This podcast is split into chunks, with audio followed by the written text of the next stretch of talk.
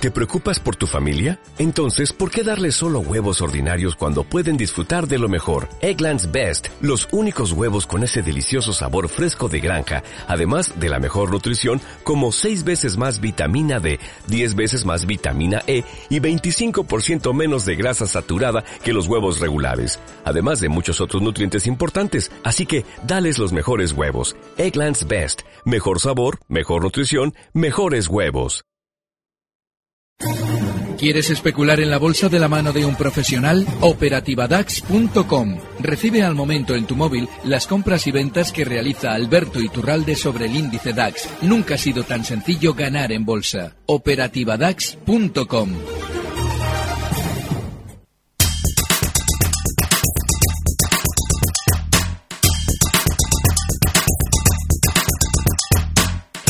Las 5 y 35 minutos de la tarde abrimos nuestro consultorio de bolsa. Como cada jueves saludamos a esta hora a Alberto Iturralde, responsable de díasdebolsa.com. Hola Alberto, ¿qué tal? Muy buenas tardes. Muy buenas tardes, todo muy bien. Bueno, hemos visto una jornada pues eh, de transición, ¿no? Eh, compás de espera un poquito, mm, indefinición. Eh, ¿Usted qué niveles está vigilando de los índices ahora principalmente? Bueno, claramente en el IBEX la zona 11.620 es incluso ya desde los 11.615 es de mucha pelea, mucha dificultad al alza. Claro, ¿qué es lo que pasa? Además, lo dices tú, ¿no? Compás de espera. Y es que, desgraciadamente, después de los movimientos especialmente direccionales, vienen los laterales. Normalmente decimos, bueno, como esto ha subido mucho, seguramente ahora nos toca recortar. No, nos puede tocar estar laterales.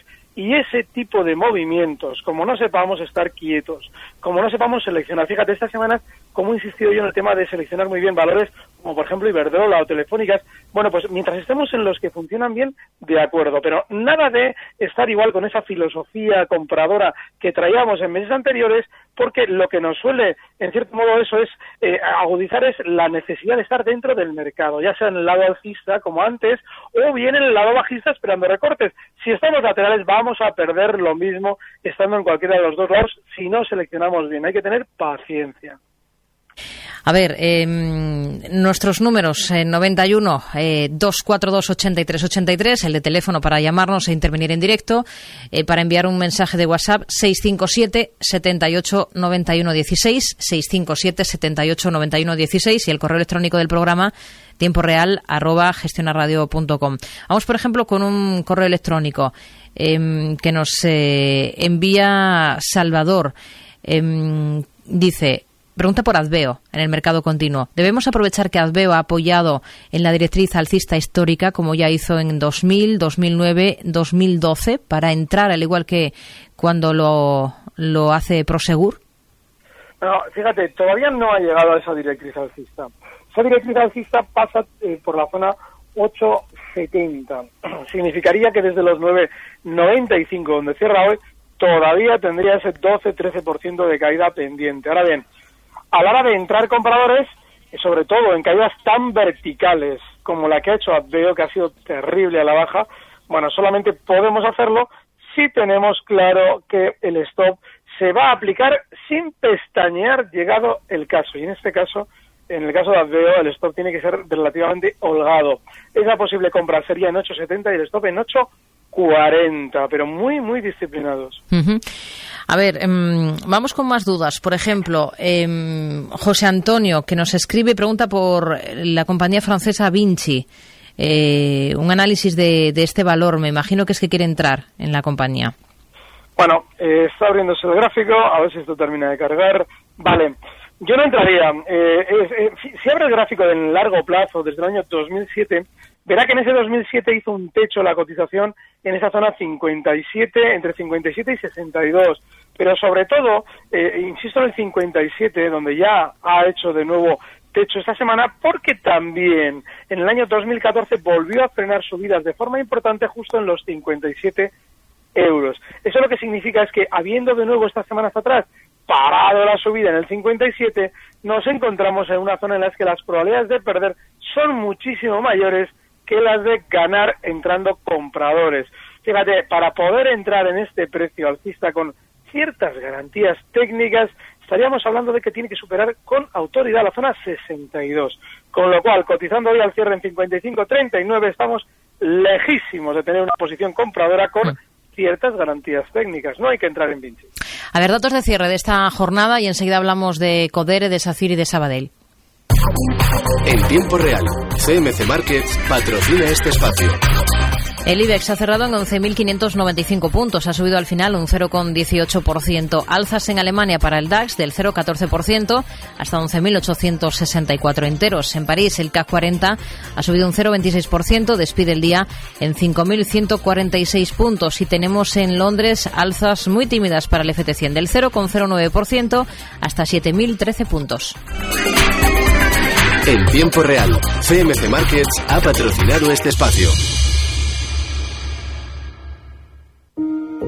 La experiencia nos ha enseñado que no todos los traders son iguales. Por eso no nos parecemos a otros brokers. Desde 1989 hemos puesto los mercados financieros al alcance de todos los que desean hacer trading. Y ahora más que nunca queremos ofrecerle herramientas de nueva generación indispensables para su operativa con CFDs. Opere con Next Generation, creada por y para traders. Visite cmcmarkets.es. Los CFDs son productos apalancados con un alto riesgo. Es posible perder más de lo depositado. Consulte sus riesgos. Es Jorge desde Los Cristianos, eh, Tenerife, quien nos pregunta por estas compañías que antes mencionaba, por Codere, por SACIR y por Sabadell. Bueno, empezamos por la peor, la más peligrosa, Codere. Esta día se ha recortado y, de hecho, seguramente desde el 1,52, donde cierra hoy, va a continuar recortando hasta 1,46. ¿Por qué es peligrosa? Bueno, pues si miramos el gesto que realizaba justo en, febrero de ese 2015, subiendo desde los 0,51 hasta los 2,76 en cinco sesiones, para luego recortar, hoy cierra en 1,52, es decir, ya ha recortado prácticamente el 50% de ese exceso alcista, bueno, pues lógicamente lo que nos debe a nosotros hacer es sobre todo escapar de valores que nos dejan enganchados en calentones de una semana. Así es que a partir de ello, si tuviera Codere, que no las tendría, colocaría ese stop en el punto que hemos indicado antes. La zona 1.44, 1.45 es de probable soporte y sobre todo de último stop. Facir, hoy ha tenido eh, una sesión tremendamente rumbosa, porque después de muchas semanas lateral, parece que los 4.19 a los que ha subido desde los 4.11 de ayer, del cierre de ayer, parecen mucho. ¿Qué es lo que pasa?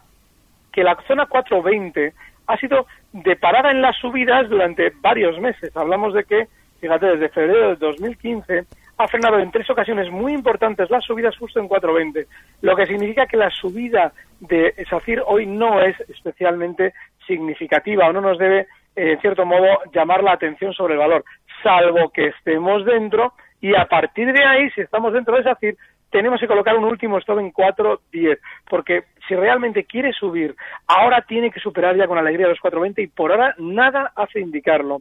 El Banco Sabadell, super lateral, lleva así años, años, años y años.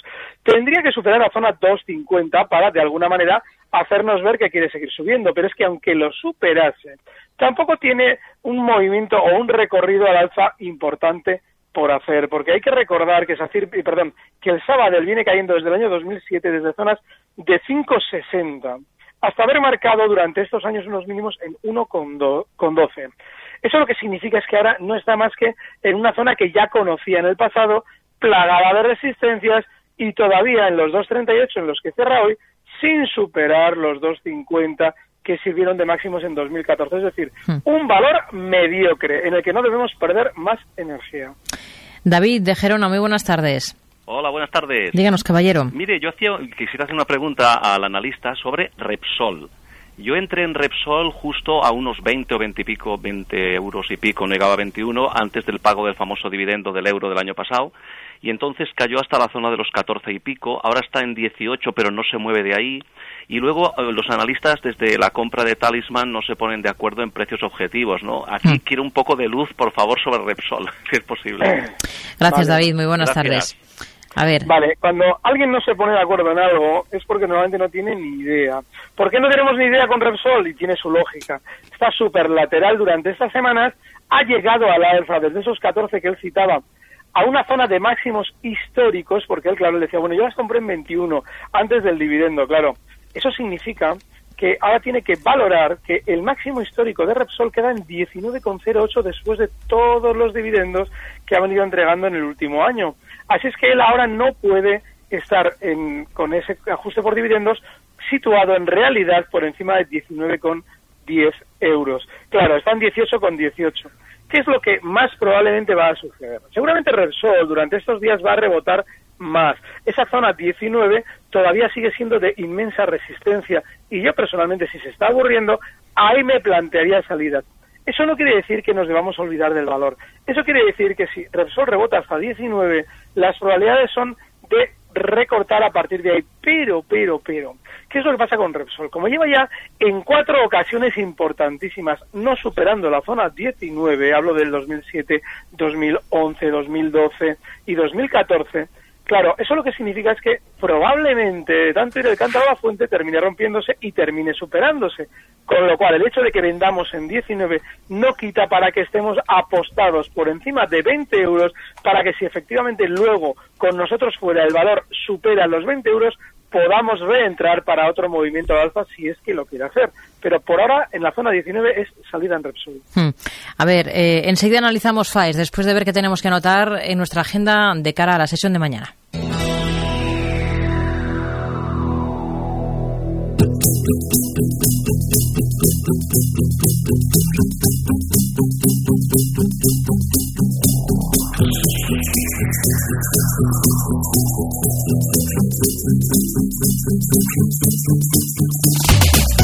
La, semana termina con la publicación del PIB alemán del primer trimestre. También en Alemania se publicará el informe IFO del clima de negocio en el mismo mes. En Italia las ventas minoristas y los pedidos industriales de marzo marcarán la jornada. Al otro lado del Atlántico se publicará el índice de precios al consumidor del mes de abril. Por el lado empresarial publicarán sus cuentas las estadounidenses Deere Co y Campbell Soup y la británica Seven Trent.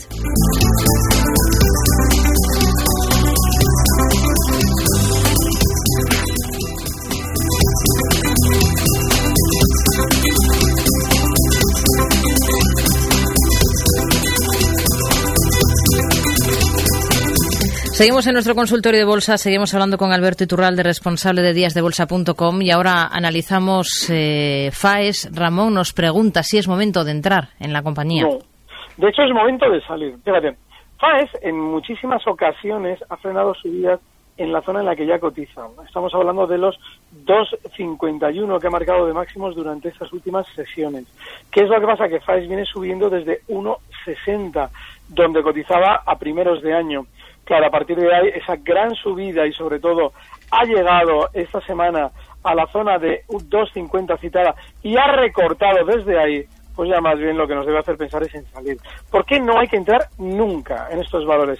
FAES cotizaba ya en estos mismos niveles allá por el 2009 y FAES ha llegado a cotizar en 9.36. Recordamos que hoy cierra en 2.44.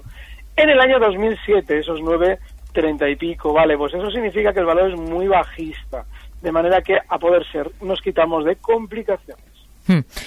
A ver, em, desde Valladolid nos escribe Miguel, pregunta por Iberdrola, está invertido a 5,87. Eh, tiene... qué bien, qué bien. Fíjate, este valor eh, hemos comentado en muchas ocasiones. Digo, yo es que creo que esto de Iberdrola seguramente terminará rompiendo al alza para llegar a zonas de 6.40, 6.51, pues tal cual. Hoy al cierre 6.44. ¿Qué es lo que pasa ya?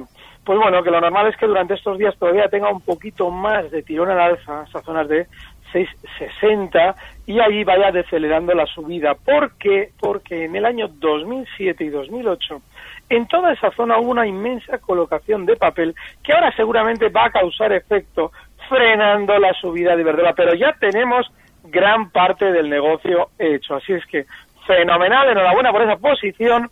Puede subir el stop ya a la zona 628 y bueno, pues nada, pues yo todavía intentaría disfrutar otro 2% del viaje hasta los 6,60. Hmm. A ver, eh, Roberto nos pregunta por varias, varias compañías. Eh, BNP, que las tiene compradas a 55 con, con 7, con un stop en 55. Eh, pero dice que mañana tendrá que bajarlo porque paga dividendos. Eh, Le pide en todo caso el stop que usted pondría, pondría. Efectivamente. Bueno, pues sin haber ajustado dividendo, ahora mismo el stop tiene que estar en 54,70. Cotiza en 56,41 BNP Así es que nada, le estaríamos hablando de un eh, 3,5% de, de stop, 54,70. Hmm. Eh, pregunta también por Inditex, eh, por un stop también para la posición que tiene en la textil gallega y por Fresenius, un nivel de entrada. Vale. Bueno, Inditex, eh, este es uno de los valores que está volviendo de nuevo a sus máximos históricos que los marcaba justo en abril a mediados en esa zona 31 casi, 30,76 concretamente, vale. Hoy cierra en 30,48 y viene subiendo durante estos días desde los 27 euros. Y desde luego el cierre de hoy también ha sido tremendamente positivo para los alcistas. Claro, como no sabemos si los va a superar, el stop que él nos pide tiene que ser justo los mínimos de hoy, en la zona 30 euros. Y bueno, pues a ver si realmente pues Inditex quiere volver de nuevo a esas maravillosas andadas alcistas del pasado, así es que hay que darle un poquito de margen para ver si los quiere superar. El caso de Fresenius, bueno, es un valor que está en la misma situación que Inditex. Si él abre el gráfico verá que ha vuelto Fresenius de nuevo a los máximos históricos, que eran también pues del mes de abril de mediados en los 57,30, bueno, parece que está casi calcado con Inditex. Y hoy cierra en 57,60, superando ligeramente esos máximos. Bueno, pues nada, en este valor si entramos, eh, lógicamente, y por desgracia lo tenemos que hacer tal cual se encuentra, pero tenemos que asumir un stop hasta la zona 56,30. No debe darnos miedo entrar en valores alcistas, es decir, valores que están superando máximos históricos, siempre y cuando estemos determinados a aplicar el stop sin pestañear, y en este caso 56,30. A ver, eh, José pregunta si es momento para entrar en Duro Felguera. Bueno, Duro Felgueira es uno de esos precios que en los últimos meses ha estado especialmente decepcionante. Y ahora, a la hora de entrar, el problema que tenemos es sobre todo la estrategia, porque eh, sí es un valor que después de esa lateralidad que he comentado, tiene opciones alcistas. ¿Por qué?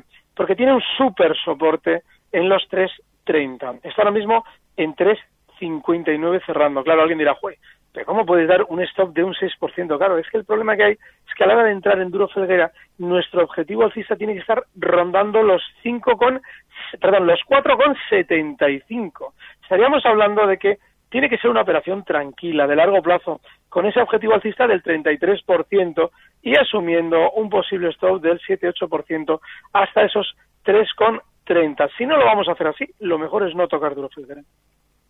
A ver, un correo electrónico. Eh, bueno, antes vamos a saludar a, a, Joaquín de Valencia. Joaquín, muy buenas tardes. Hola, muy buenas tardes. Díganos, caballero. Bueno, pues al profesor Iturralde quiero hacer una consulta que confirme una buena noticia que me dio un compañero suyo de gestión, a que no quiero decir el nombre porque no me acuerdo, porque ya soy una persona con, con, con esa cosa del alemán que no me acuerdo de los nombres a veces de la gente. Mm. Bueno, tengo unas acciones de Tontón compradas de finales de febrero, que van muy bien, aunque me han hecho sufrir mucho. Estuve a punto de quitármelas de encima eh, el otro día, porque ganaba un euro y pico y estaba aburrido, porque había, después de haber ganado un euro y medio, pues ese, se iba eh, poco a poco diluyendo. Y me dijo que era un valor muy alcista, y que incluso podría llegar a, no sé, con un poquito de paciencia, a 14 o 15 euros. Nada, mi pregunta es si usted podía analizármelo y confirmarme si esas esperanzas son tan tremendas como me dijo, me parece que se llama Javier. Así que le escucho por la radio y espero que, mm, que lo tenga en, este, en su ordenador. Mm. Hasta luego. Muchas gracias. Buenas tardes y enhorabuena. Gracias, Joaquín. No sé si tiene a mano el gráfico de TomTom. Tom. Bueno, pues afortunadamente, como la pregunta ha sido extensa, lo he conseguido encontrar. Bueno, tiene lógica, tiene lógica ese planteamiento, claro. El problema de, la, de los análisis es que nos olvidamos de las estrategias. Es decir, cuando hacemos un análisis en el que técnicamente un valor como es TomTom nos da una posible proyección hasta 14, hay que entender que ahora cierra justo en 9,88, con lo mm. cual fíjate tú qué recorrido sería, vale. Bien, eh, sí, podemos plantearnos que desde los 9,88 vaya hasta 14, pero claro, es que la, desgracia de esta operación es que el stop está en 8. Eso significa que estamos especulando con unos tramos inmensos y significa que solamente podemos mirar a los 14 si antes miramos a los 8. Es decir, antes asumimos que podemos perder hasta 8 y luego ya sí, luego ya nos podemos alegrar el ojillo con los 14. ¿Por qué hay que asumir eso? Porque si por el contrario, en lugar de subir hasta 14, efectivamente cae hasta 8, que no nos debe extrañar, no vamos a aplicar un stop y la enganchada puede ser inmensa. Así es que da igual, esos 14 se podrían ver, ¿eh? efectivamente no es descabellado técnicamente, pero los 8 como stop son la desgracia de esa operación, son amplísimos y Hmm. hay que respetarlos. Una pincelada sobre Lufthansa. Martín de Zaragoza nos pregunta para pedir su opinión sobre este valor, precio de entrada y salida.